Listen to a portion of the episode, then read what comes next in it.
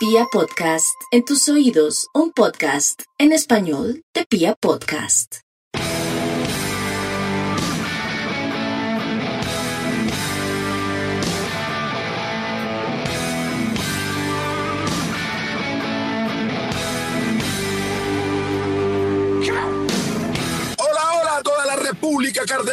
Nosotros somos la Guardia del Birro Basur, la única banda de la ciudad. Y esto es Radio Tribuna Roja, el podcast oficial de toda la hinchada independiente de Santa Fe. Hoy tenemos un programa lleno de información. Les tendremos dónde será sede de Independiente Santa Fe el partido el miércoles frente a Fluminense. Donde seremos locales también el domingo frente al Junior para intentar darle la vuelta. Y un montón de cosas más, muchachos. No se muevan. Bueno, Mufasa, ¿cómo me le va, hermano? Lancero, Diego, Camilo, a toda la mesa de trabajo, al equipo de comunicaciones y a toda la linda hincha de Independiente Santa Fe, buenas tardes. Bien, bien, Lancero, bien, pues un poco eh, como controvertido con, con la situación de Santa Fe, pero bueno, ya, ya hablaremos de eso. Y Piojo, ¿usted cómo está? Chivo Lancero, un saludo hermano, un abrazo, bien hermano, afortunadamente con mucho trabajo, con muchas cosas, la familia bien y con las posibilidades vivas, un poquito golpeado futbolísticamente, pero bueno, afortunadamente descontamos en Barranquilla, luego se cansa, ¿no? Eh, sí, sí, pero yo creo que, que darle toda la importancia es a la Copa Libertad. Sí, Lancero, creo que definitivamente desde el funcionamiento colectivo como equipo, sí es más equipo Santa Fe, me parece que en condiciones normales eh, de 11 contra 11 en un clima, digamos, eh, de, que, que, ofrezca la igualdad de condiciones, Santa Fe es más equipo desde lo colectivo. Eh, me parece que efectivamente el partido del miércoles se desequilibra pues porque estamos con uno menos en la cancha, luego de la expulsión del conejito Arboleda. Y lo del domingo, pues hermano, eh, un domingo a las tres y media en Barranquilla eh, es complicado. Son como las viejas épocas donde el fútbol siempre era a las tres y media y en Barranquilla no veíamos una lanza. Me acordé de esos partidos de los años 90, hermano. Nos cocinaron como en las viejas épocas en, en el Metropolitano, viejo, ¿o no? No, es que se me, me dio calor. Yo solo vi ese sol como estaba ya en, en la arenosa y no, hermano. Yo ahí ya, ahí ya me sentía asado yo. No me imagino los jugadores. Por ejemplo, a, a John se le notó muchísimo. John, que es un, un cachaco, cachaco, le pegó un montón. No, Giraldo, ¿viste a Giraldo cómo estaba? Sí, no. El mismo Pico y eso que Pico vivió por allá. No, me cuentan, me cuentan que la cancha la mojaban, la habían mojado antes del partido y la mojaron en el entretiempo. Constantemente humedecían la cancha y la humedad era insoportable. Sí, no, no, era, era muy difícil jugar así, pero yo creo que eso se sabía desde antes. Y ahí creo que, que el profe Harold comete un error. Era mejor intentarlo con un equipo un poco más alterno, pensando en lo que viene, pensando en lo que fue nuestro rendimiento el miércoles y lo que fue River Fluminense. Porque es que ahí es donde nacen todas las esperanzas. Cuando cuando el, sale el sorteo y nos toca ese grupo, la verdad la vimos complicadas, pero ya al verlo jugar y como jugó Santa Fe frente al Junior, yo creo que es posible, es posible, hay que soñarlo. Pero entonces empiezan los problemas. Nos desgastamos innecesariamente ayer y ahora resulta que la alcaldesa en un acto completamente irresponsable, creo yo, porque es que no nos puede decir 48 horas antes que ya no podemos utilizar nuestra casa. ¿Hace cuánto, Mufasa, venimos en el tercer pico de la pandemia en Bogotá? Entonces yo no le vería ese análisis a, a, a, ¿qué? a, a lo de la, de la decisión desde el no juego en el Campín o en, en Bogotá, porque pues, bueno, estas son decisiones que digamos el pues, se, se, va evaluando a diario, pero lo que no consigo es que hay sitios como Transmilenio que está teteado de gente, no sé, lance hace cuánto no Transmilenio, pero uno cuando, cuando va a algún lado en hora pico, eso es, mejor dicho, parece una lata de sardinas y entonces uno jugaba todo el protocolo, eh, no puede jugar en Bogotá a eso voy. Además, estamos representando la ciudad, somos unos representantes de esta ciudad y deberían darnos un poco de prioridad. Es el análisis que yo hago. De, de, de, la... Pero miren, Mufasa, yo les garantizo que pase lo que pase, esté el, el pico como esté, estén las UCIs como estén, la Copa América va porque va. Total, sí, señor. Entonces, no, para no, la Copa América sí, la Copa Libertadores no. Eso no tiene ningún sentido. Ningún sentido Nosotros, no, o, o, por lo menos quien habla desde estos micrófonos, pedimos que no, que pararon el campeonato, que no se jugara el clásico porque los casos venían en aumento. Era momento de que el fútbol fuera tan responsable con toda la sociedad y les valió un huevo. Y ahora de un momento a otro, a 48 horas, y uno de los partidos más importantes de Independiente Santa Fe. No usted, casi que en la historia nos dicen que no podemos utilizar nuestra casa. No, a mí me parece que realmente lo de la alcaldesa es muy triste. El apoyo, todo, todo lo que nos está haciendo, hermano. Porque hubiera podido haber hablado con nosotros. No sé, Pío, usted estuvo reunido con el, con el secretario de Seguridad, con el secretario de Gobierno. Sí, Lanza, estuvimos en comunicación con el secretario, con el subsecretario Camilo Acero. Por supuesto, por supuesto que los argumentos que ustedes esgrimen son argumentos eh, pues muy válidos porque son palpables, tangibles, y por ejemplo, o sea, haciendo de, abogado del diablo, hermano, como yo les decía, por ejemplo, Lanza, ¿qué culpa tiene la equidad, marica? Digamos que, bueno, sí, el argumento es que se pueden hacer aglomeraciones. Pues voy a, voy a, voy a ponerle un ejemplo, listo, está bien es posible que la hinchada de Santa Fe haga una aglomeración en el hotel o en el, en el estadio de techo o algo así. Pero, huevón, ¿qué culpa tiene la equidad? Por ejemplo, la equidad yo creo que no tiene, no tiene hinchas. No, absolutamente.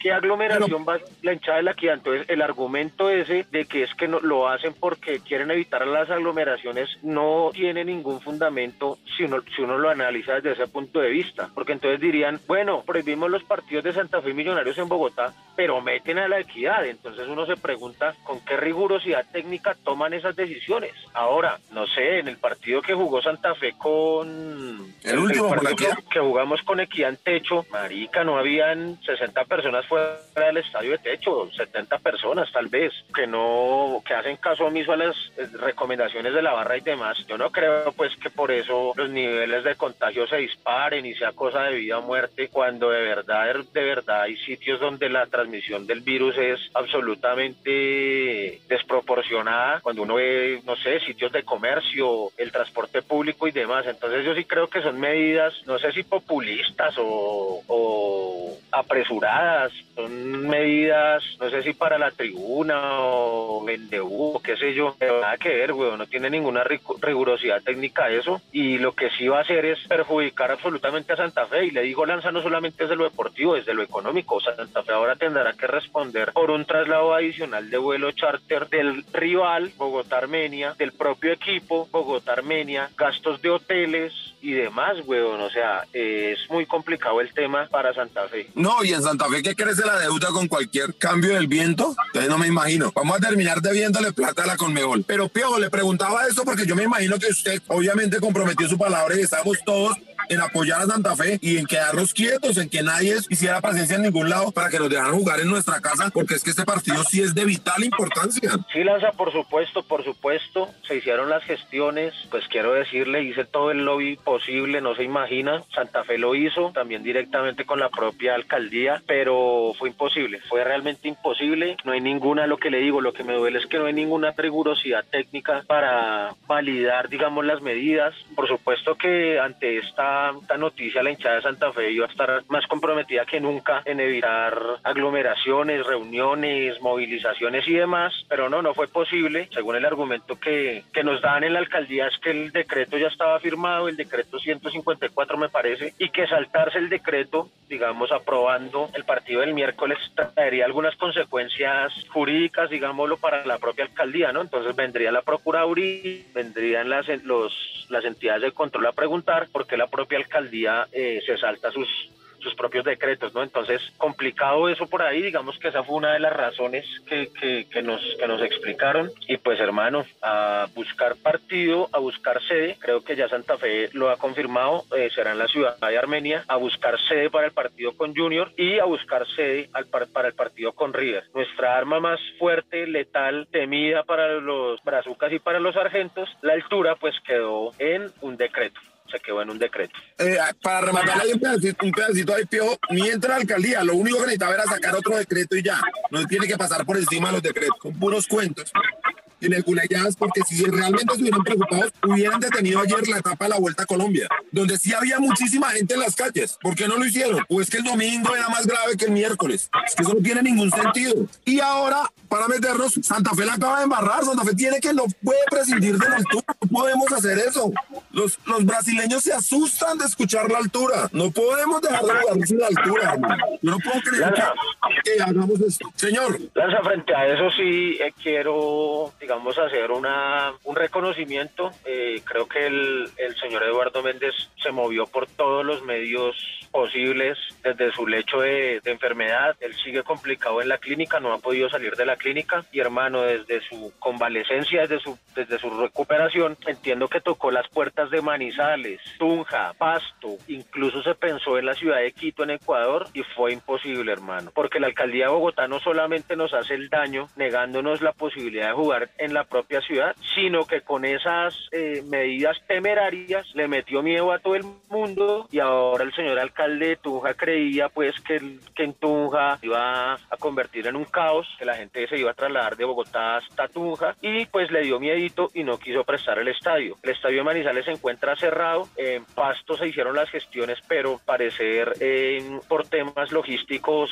eh, que la Conmebol valoró, eh, no se tuvo en cuenta y se descartó el tema en Pasto y por un tema de costos en Ecuador también el tema se, digamos, no pudo ser, no pudo ser real. Entonces yo sí quiero reconocerle esto a la dirigencia de Santa Fe, sé que hicieron todos los esfuerzos, Lanza, y ya es un tema de fuerza mayor, ya no contamos con el tema altura y hay que apelar a lo futbolístico, no creo que Fluminense eh, sea mucho más en 11 contra 11 en el Valle, en el Páramo, en la Sierra, en el nivel del mar y creo que en franca hay que enfrentarlos y hay que salir a ganar, hermano, no hay de otro. No, no, no, en eso sí estamos completamente de acuerdo. Sea donde sea, si hubiéramos tenido que haber vendido la localidad y jugarla en el Maracaná, hay que salir a ganar el partido, pero no podemos prescindir de nuestra ventaja más importante, la que más miedo le mete a ellos. Yo entiendo, es muy difícil y también entiendo, pues el doctor Eduardo Méndez está tendido en un lecho de enfermo, pero ¿para qué sirve el resto de la Junta Directiva de Santa Fe? Pero la cero, te meto, que se todas las, las puertas o, o, cuál, no, yo no sé, pero hay que jugar en la altura. Había que jugar en la altura. y si eso me costaba plata, tocaba pagar la plata. Porque seguir avanzando en la Copa Libertadores es donde está el dinero. Si es por plata, es ahí donde está el dinero. Señor, yo le pido que se calme un poco y vuelvo y le explico. Se tocaron todas las puertas. Pues si tocaba pagar más en Quito Piejo, tocaba pagarlos, hermano. Pero prescindir de nuestra mayor ventaja es un error gras. Es un error fuertísimo, hermano. Y yo sé que la plata es importantísima y sé que es fundamental, pero es una apuesta, hermano. Hay que apostar porque yo, desde la parte futbolística y Santa Fe jugando bien, creo que es posible ganar ese partido. Y ganar ese partido prácticamente nos clasifica a la siguiente fase. Bueno, pues vamos a ganarlo en Armenia. Ojalá, ojalá, es lo que queremos. Tiene que ser. Pues, previamente. Y la otra parte es por qué no paran el campeonato local. Si medio país no quiere prestar los estadios, pues paremos esa vaina. No podemos seguir jugando un campeonato nacional donde medio país no quiere prestar los estadios. Vamos a ganar en el estadio del, del Perra Flaca, del Flaco del Aviso, hermano. Tranquilo. en el centenario, no, linda cancha, muy bonita cancha. ganas de, estar, pero, pero muy duro, muy triste, hermano, muy triste que, que esté pasando esas cosas, que de la administración distrital no llegue un apoyo a los equipos que estamos representando a Bogotá y luego le digan al, país que vamos a hacer una Copa América. Es que eso no tiene ni pie ni cabeza lo que están haciendo la administración Pero bueno, Mufasa. Señor. Vemos porque no me puedo calmar ante esto. ¿Usted qué? ¿Cuál es el balance que tiene los dos partidos en Barranquilla? Bueno, pues el balance del primer partido que salió a buscar el resultado dijeron ustedes dos, Santa Fe fue más que el Junior, evidenció. Eh, las nos quedamos con, con, uno menos, faltando 20 minutos, pues supo sortear eso y se sacó un empate que nos sirve, que nos deja bien parados en la tabla y que nos pone a hacer. Pero llega un Santa Fe de ayer con la misma nómina y para mí no hubo ni un pite de buena presentación. Errores como el de Torijano, como es posible que nos marquen tres goles, eh, no más 30 minutos y no parecía. Y lo que les digo, o sea, que, que, que, hablemos del clima eh, de, de, Barranquilla y todo eso, pero la que jugó el, el, el Entonces, para mí fue un mal partido de Santa Fe, que igual tenemos que, si bien tenemos que ir por la Copa Libertadores, tampoco debemos jugar del todo el torneo local. Entonces es para, evaluar eh, ese partido que, que, jugamos el día de ayer. Y hoy, ¿usted cómo lo vio? Ya hablando de lo futbolístico. Lanza, yo lamento profundamente tener que decirle Lanza, hermano, y sacarle la factura de coro. Yo insisto que el señor Palacios es un desastre, insisto. Tuvo que ver en todos los goles del equipo, en los tres goles, regala goles, regala jugadas y sigue regalando. Eh, no creo que el equipo haya sido un desastre en Barranquilla. El equipo no puede cambiar de miércoles a domingo ni se les puede olvidar jugar al fútbol. Insisto en que el factor tres y media en esa cancha es horrible. Fue terrible la manera en que eh, eh, nos sometieron desde lo físico, en esa cancha estábamos muy disminuidos. No sé si el profesor Harold Rivera se equivoca al plantear el partido con los, con los 11 mejores hombres que teníamos. Estoy de acuerdo con usted que de pronto eh, debió pensarse en un equipo un poco más alterno, descansar un poco los jugadores, teniendo en cuenta que la prioridad debe ser Copa Libertadores. Me parece que Santa Fe es un equipo valiente, que cuando se ve abajo en el 1-0 para el segundo tiempo sale a buscar al empate, pero no contábamos con que el señor Palacios se quedaba enganchado en las jugadas, habilitaba para el tercer gol que el cierre en el segundo no existió y que el primero lo regaló. Entonces, eh, complicado así.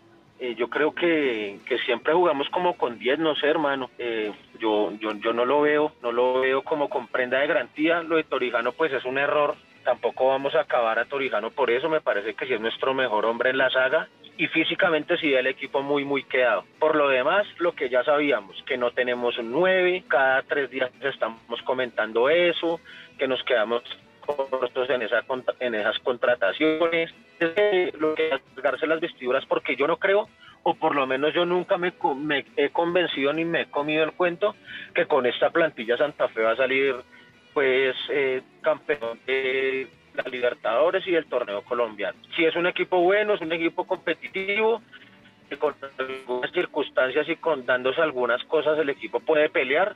Eh, somos Santa Fe, garra y actitud de los jugadores sobra, pero futbolísticamente me parece que, no tenemos los mejores hombres. Y pues hermano, eso, o sea, ya sabíamos, aquí no vamos a, pues a lo que les digo, a rasgarnos las vestiduras al pensar que es que el señor Jorge Ramos era la gran figura y se le cerró el arco, ¿no? O, o, o, qué piensa. No, no, no, en lo de Ramos estamos de acuerdo, pero yo creo que antes por lo menos intentaba asociarse, pivoteaba algo. Lo de ayer fue muy triste. Es difícil, o sea, es que parece una excusa, pero el clima sí afecta por completo, entonces no podemos saber cuánto le afectó a Ramos pero es que también el partido del miércoles de Ramos tampoco fue bueno. Entonces, bueno, de Ramos es que no hay mucho más. Uno esperaría que el loco Valdés nos diera algo. Y uno esperaría que la, que la dirigencia de Santa Fe esté pensando en un 9. De algún lado hay que intentar buscar otro lado, porque, pues otro recurso, porque es que lo que hay en la casa no, no nos está alcanzando para eso. Pero creo que usted ya, ya me cogió entre ojos al chino Palacios. Ya le tiene estirria. Ayer, creo que los errores puntuales fueron más de Torijano que, que de Palacios. No, Lanza, no diga esas cosas, hombre. Yo, que, yo quiero que a Jason Palacios le vaya muy bien. Pensé que eras, era un jugador con el que probablemente podríamos hacer una negociación a futuro y lo dije aquí mismo en Radio Tribuna Roja. Pero Lanza, no seamos ciegos. En el partido del domingo, si usted lo mira objetivamente, tuvo que ver en los tres goles, hombre. No, pero ¿cómo va a tener en, este que intenta Torijano devolver la pelota a Castellanos? Ya que puede hacer pero, pero, mire la jugada anterior, Santa Fe está jugado, está jugado al ataque, a descontar o a buscar el gol, y él se queda enganchado. El pelotazo que tiran y él habilita. Por supuesto que Torijano se equivoca, por supuesto, pero es que el equipo está jugado. Los centrales están en función de salir. Torijano está correctamente ubicado. De hecho, está tan bien ubicado que por la habilitación, por el pase, llega tarde. Llega tarde y busca un recurso de regarla de cabeza y no alcanza y es el tercer gol y nos facturan. Pero de, no haber estado, había VAR, de no haber estado Palacios en esa posición, el gol hubiera sido anulado. Y Del VAR sí mejor no hablemos. Piojo, pues nada, vamos a hacerle toda la fuerza independiente Santa Fe para que el miércoles podamos vencer a los, a los brazucas que son fundamental. Ganar el partido es casi que asegurar la clasificación. Y con toda, vamos, vamos que somos independientes de Santa Fe. Pero entonces pongamos algo de musiquita, Piojo, para que la gente se anime y crean en el, en el equipo nuevamente. Pues hermano, me voy a ir de, de, protesta y me voy a ir de fe, porque si no creyera, mi hermano, no sería de Santa Fe. Entonces vamos con la masa de Silvio Rodríguez. Uy, compañero poeta, vamos.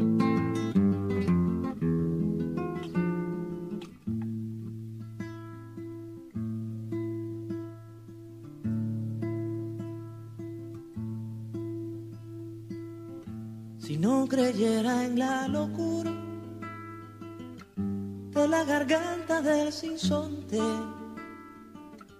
si no creyera que en el monte se esconde el trino y la pavora, si no creyera en la balanza, en la razón del equilibrio,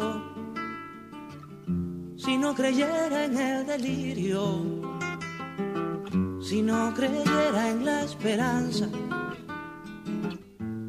si no creyera en lo que agencio, si no creyera en mi camino, si no creyera en mi sonido,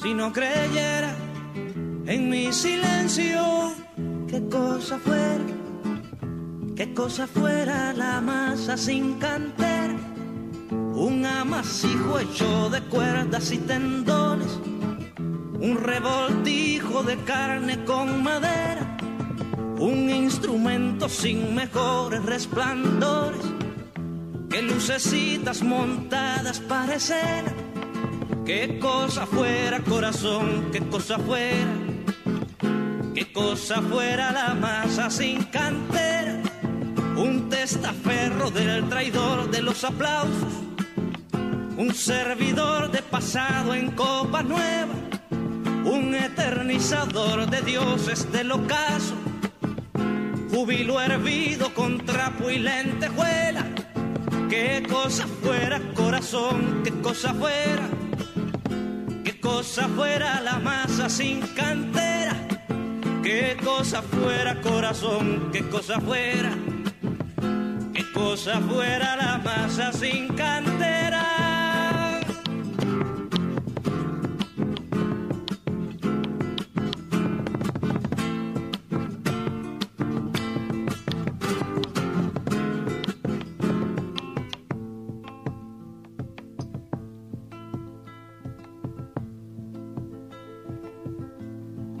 Regresamos a Radio Tribuna Roja, el podcast oficial de toda la hinchada independiente de Santa Fe. Y Mufasa vio las fotos que nos compartió José Luis. Sí, señor, de, de un partido contra el Fluminense a propósito de- del partido que se viene, valga la redundancia. Sí, señor. Año 1964, uno de los años del debut, pues no, el año del debut de, del maestro Alfonso Cañón. Piojo, las. Sí, Lancero, buenísimas. El Perú se faja. Es, es veces un poco, un poco terco, pero no, el Perú se faja. Sí, sí vi la foto y vi el titular del periódico con sangre juvenil. Eh, Santa Fe fue el secreto de Santa Fe. Quizás se referían al maestrico Alfonso Cañón, ¿no? Sí, entre otros, yo creo, pues, el mono Tobar tenía que tener unos años ya, pero no llevaba mucho. Toda la escuela Monaguillos estaba ahí. Esperemos que también este, este miércoles la gente de la casa nos dé, porque va a, tener que jugar porras, ¿no? Sí, no estará el conejito, ¿no? Entonces, esperamos que, la- que los muchachos de la casa nos den esta gran alegría de, de vencer a un, a un grande de Brasil. Pero vamos entonces con lo que nos trajo José Luis Fernández Chavarría, la histórica tribuna cardenal. Un saludo para toda la mesa de trabajo Radio Tribuna Roja, para su equipo de producción y toda la linda hincha santafeña que escucha este programa. Bueno, las fotos que les traigo el día de hoy es de un partido entre Independiente Santa Fe y el Fluminense de Río de Janeiro en 1964. Este partido es muy importante debido a que es el año de debut de Alfonsito Cañón con Santa Fe y se realizó en el mes de febrero, por lo que es muy posible que haya sido uno de los primeros partidos que jugó nuestro gran ídolo con, con la camiseta cardenal. Además se destacan en la nómina Carlos Rodríguez y el Copetina Ponte. Carlos Rodríguez es uno de los grandes jugadores de Santa Fe invisibilizados por la historia cardenal y que pues en próximos podcasts le daremos como el, lugar que es merecido. Bueno, además el partido también decía que gracias a la nómina joven de Santa Fe se había podido sacar adelante este partido, que Independiente Santa Fe finalmente ganó 1-0 y que ojalá sea lo mismo para esta semana que nos enfrentamos con ellos nuevamente. Bueno, ahí se las dejo, espero que las disfruten. Un saludo. Regresamos a Radio Tribuna Roja, el podcast oficial de toda la hinchada independiente de Santa Fe. Y bueno, Mufasa, se viene la escuela de líderes populares del fútbol de la Guardia. ¿Cómo es esto? Cuénteme. Bueno, pues desde la dirigencia de la barra y en búsqueda de fortalecer los liderazgos zonales, brindar herramientas que amplíen la capacidad de gestión, organización e interlocución con diferentes actores de, nues- de nuestros referentes locales. Tengo entendido que es una, una escuela para capacitar a los líderes de la guardia en, en sus territorios, ¿no? Diego?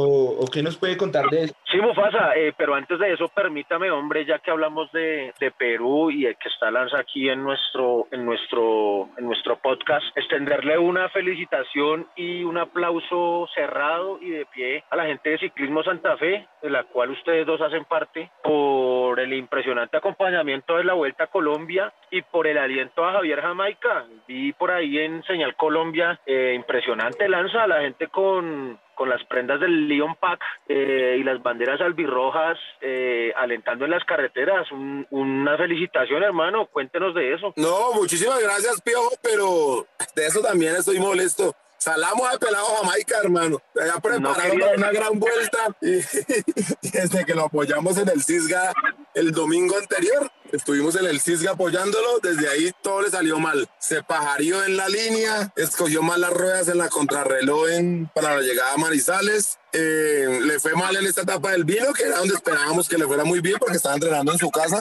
Y ayer se cayó, se, se rompió la clavícula y se tuvo que retirar. Ah, no quería decir no quería decirlo Lanza, pero sí, bulto de sal.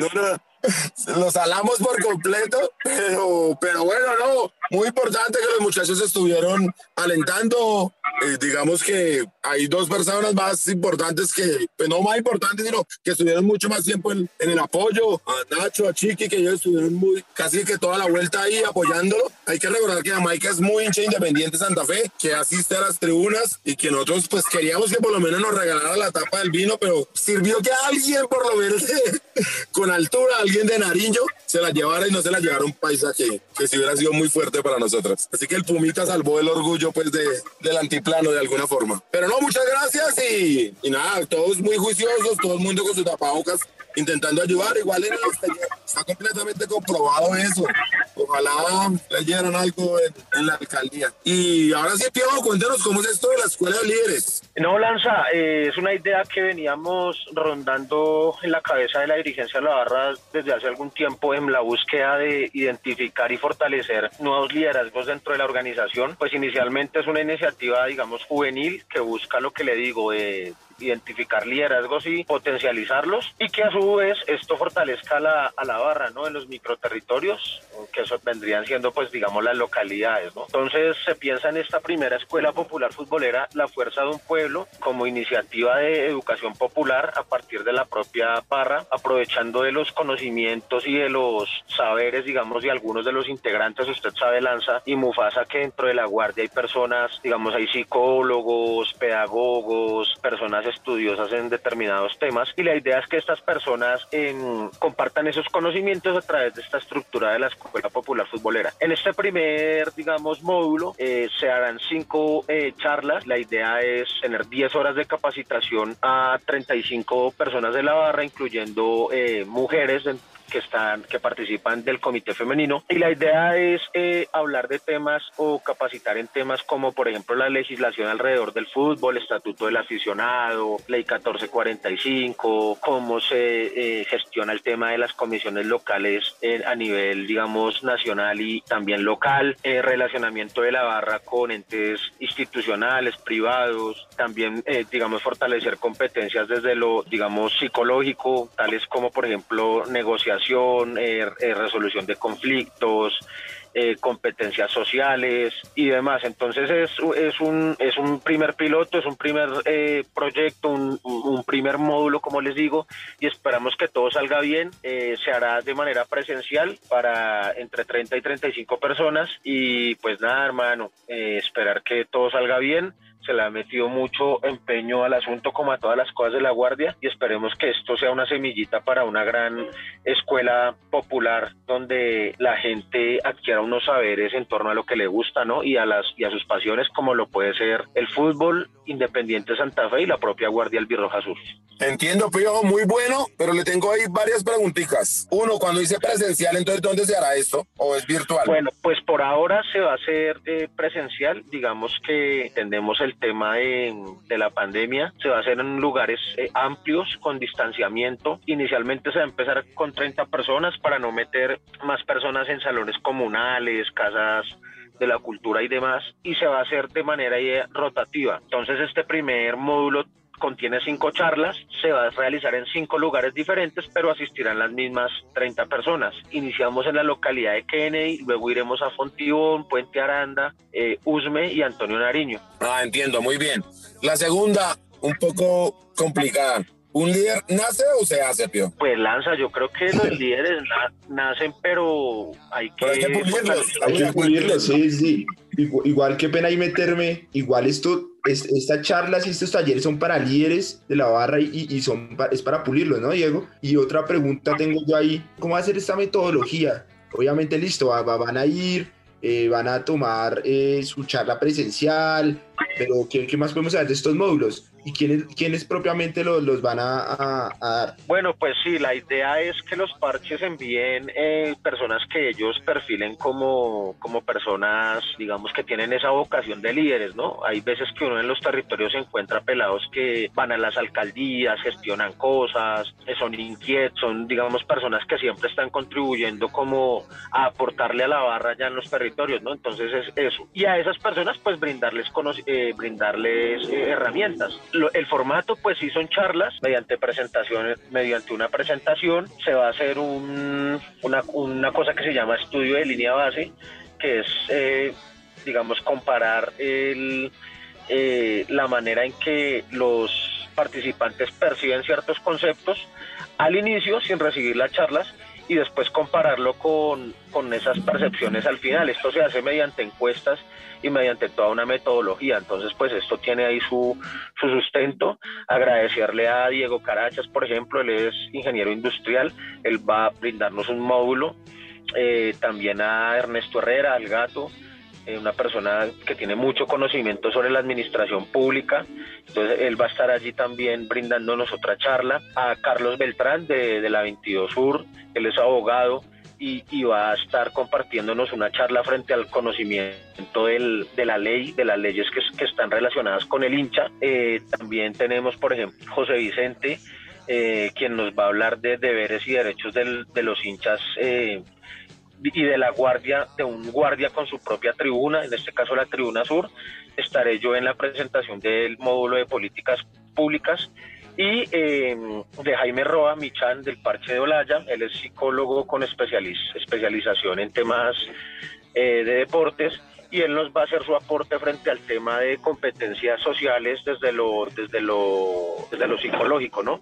Entonces, como se pueden dar cuenta, hay un buen talento humano que, que pues puede compartir y, y fortalecer estos conceptos en, en los pelados de la barra. Oh, muy bueno, Piojo. Interesante. Buenísimo, buenísimo y ojalá podamos renovar un poco pues, los líderes, que siempre son muy importantes para llevar a buen puerto a toda la manada. Piojo, y una última Lanza, diga pregunta. que, decilo, Señor. decilo, Lanza, decilo que, de- decilo, decilo que estás cansado de mí. No, no, no, no. No, no, no.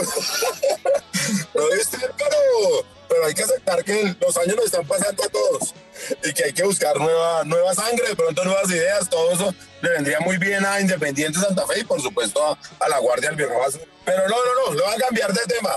No me va- a evadir. ¿Dónde jugamos contra Junior el fin de semana? Lanza, eh, creo que aquí Santa Fe sí va a buscar por todos los medios una cancha eh, que esté en la altura. Yo pienso que acá de pronto sí hay que llevar a Junior como sea a la altura y si es necesario, en Tenjo. En Tenjo, si es necesario, pues la guardia alquila los andamios que sean necesarios. Si Santa Fe no tiene plata y ahí con el amigo Pinzas de la CAE montamos toda una infraestructura de andamios y es para que Win ponga sus cámaras y se Igual porque se juega a la altura. tampoco tan, difícil. Win vende 25, pero solo pone siempre las mismas tres, entonces no hay lío. Bueno, pues si es necesario en Tenjo, en Tenjo, hermano. Pero Allá es, allá es. A Junior sí El gobierno no así. para esto y permite que los, que los dirigentes de fútbol sigan, sigan con el campeonato, entonces que se jueguen tenos allá en nuestra casa. Correcto, Lanza. Pues bueno, Mufasa, ¿se me queda algo en el tintero?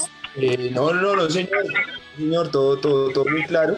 La invitación de siempre a visitar a www.legas.com.co, la tienda de la guardia y todo lo que está en la página y pueden estar dándose una vueltica, encuentran los, todos estos programas de Radio Tribuna Roja, un poco de galerías, un montón de cosas que trabaja el equipo de comunicaciones. El agradecimiento a Camilo Rojas que realmente nos viene dando una mano muy importante, está haciendo unas ediciones muy especiales de este programa, a Tatiana Ramírez que nos ayuda con la parte gráfica, a Camilo Perdomo que nos ayuda con las redes sociales y a todo el equipo de comunicaciones de la Guardia Roja Sur. Esto es Radio Tribuna Roja.